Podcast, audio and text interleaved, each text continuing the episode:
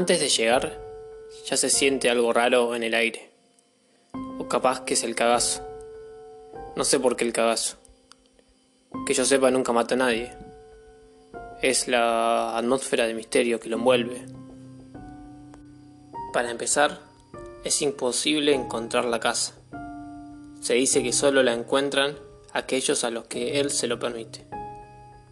En el Google Maps no aparece más que campo, y solo hay algunas pocas fotos en la fanpage de los esotéricos. Sí, me aventuré algunas veces, pero nunca tuve suerte. Después encontré un correo y le escribí sin esperar demasiado. Y él me respondió a su modo, apareciéndose en mi casa. Escuché ruidos en la cocina y me asomé. Y ahí estaba él. Hay algo de humor, me parece, en eso. Me dijo que me esperaba tal día, tal hora, en la ruta tal. Y acepté. Esa noche no dormí, porque no me la acababa de creer. Pero cuando llegué, él ya estaba esperando. Doblamos acá y allá, y todo el paisaje es igual. El brujo habla del tiempo, de que se espera una fuerte lluvia. Me sorprende escucharlo hablar como un campesino cualquiera. Después de una hora se ve una casucha a lo lejos, poco más que un rancho. Allá es, dice el brujo. Los datos biográficos son contradictorios. Algunos dicen que tiene 50 años y otros dicen que tiene 100.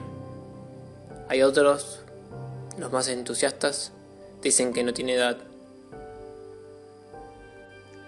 A mí a veces me parece joven y a veces me parece viejo. Como sea, llegamos a la puerta y nos bajamos.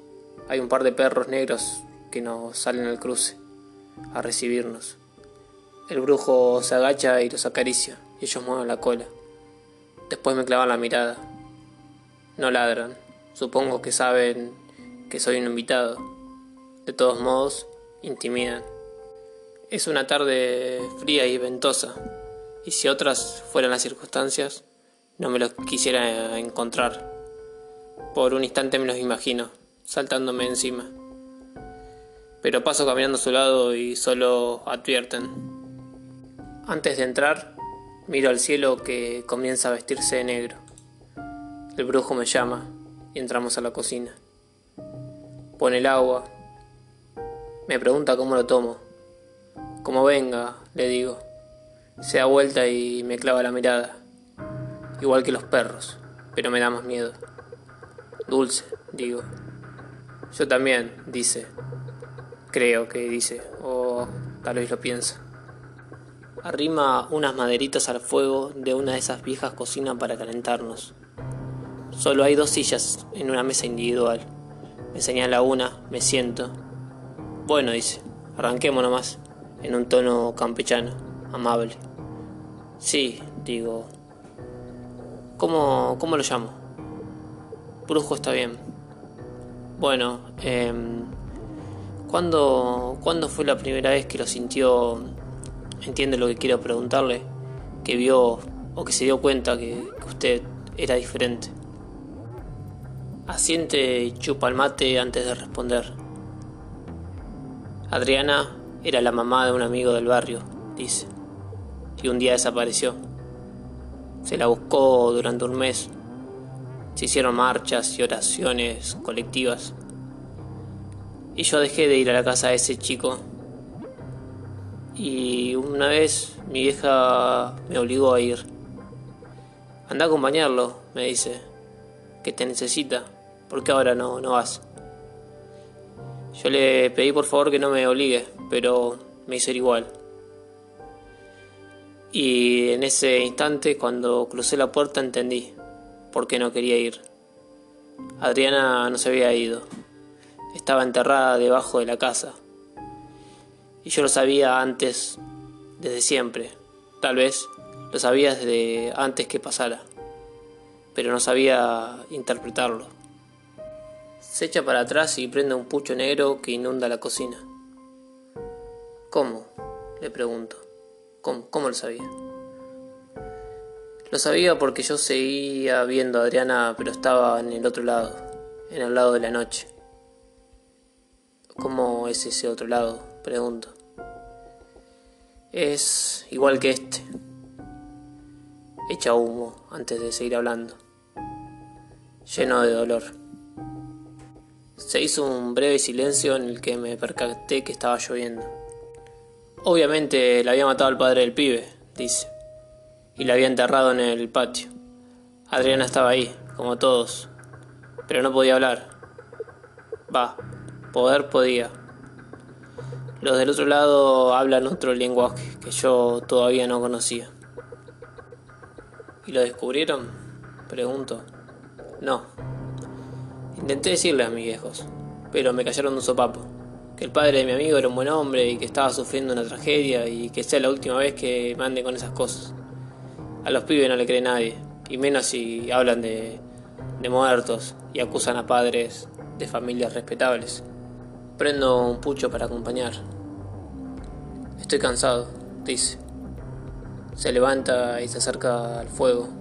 Se lo queda mirando. Es demasiado dolor. Lo escucho decir o lo escucho pensar. Y después, pregunto. Y por un rato no responde. Fumamos en silencio. Y después, dice, todavía parado, sin mirarme. Intenté vivir una vida normal, acallar las voces, apagar los sentidos, pero es imposible. ¿Cómo se sentiría usted si conociera los secretos que esconden las personas? Pregunta. ¿Se da cuenta? No pueden esconder la muerte conmigo. Y todos, o casi todos, tienen mierda. ¿Y eso usted lo sabe con solo acercarse? Se da vuelta para responder. Se sienta y me mira muy fijo. No, no es que lo sé. Lo siento. Para saber, saber, tengo que ir y ver. Cruzar. Sentí el sufrimiento y la maldad, pero miré para otro lado. ¿Entiende? Caminé al lado de explotadores, de asesinos, de violadores, y traté de no sentir. Pero un día vino a visitarme una nena que no sabía que la habían matado. Y crucé al otro lado. Y después volví a cruzar y abrí puertas que nunca había abierto y vi cosas que jamás podría explicar ni usted entender. Y no pude contenerme. Y un día fui a la casa de la abuela de esa nena y toqué timbre. Y le dije quién era. Y le dije que su nena había venido a visitarme. Y le dije dónde estaba el cuerpo. Y ella no me echó. Me pidió si la podía acompañar y fuimos juntos a buscarla. Y también juntos lloramos cuando la encontramos. Y un día después empezó a sonar el timbre. Esas cosas se corren enseguida y ya no dejó de sonar. Intenté ayudar, eso usted ya lo sabe. Ahí se empezó a hablar del brujo. Venían de todos lados. Primero del barrio, después de los pueblos vecinos y después de todas las provincias. Venían para buscar a sus muertos, hijas violadas y descuartizadas. En general, por algún pariente de la familia, por algún tío, por algún policía. Mujeres golpeadas hasta la muerte, pibes prostituidos y esclavizados que terminaban tirados por ahí, de todo. Hasta que no lo soporté más y me escapé. Pero no llegué lejos, porque todos esos muertos siguen viviendo dentro de mí. Afuera y adentro es una noche roja sangre. Hace rato que abandonamos el mate y no me animo a decir nada. Me atraganto con las palabras y empiezo a llorar. Y no entiendo por qué, pero no puedo parar. Me pregunta si quiero whisky y acepto.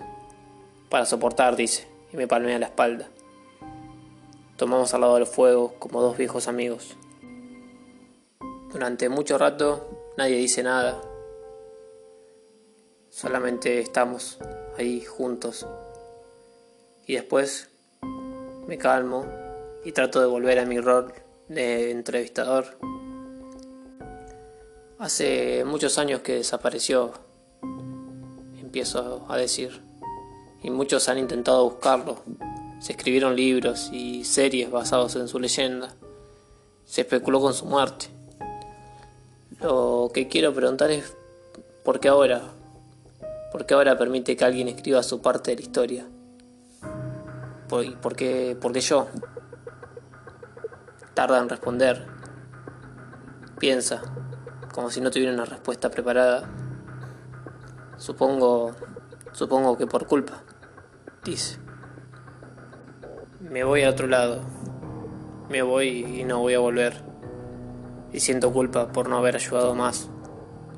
Y supongo que quería hablar con alguien, descargarme y también compartir un poco de esa culpa. ¿Por qué se va? Le pregunto, pero no me responde. Quisiera abrazarlo, pienso. No hace falta, dice. Me siento mejor. Ahora le toca a usted. Usted escriba su columna y cuente de mi dolor, que ahora también es el suyo. Y que me perdonen que me perdonen todas esas personas que, a las que no ayudé. Dice el brujo y es lo último que dice. Entonces sentí que estaba en otro lugar y que estaba solo, que estaba solo en medio de un dolor insoportable y frente a mí la computadora y empecé a escribir esta historia.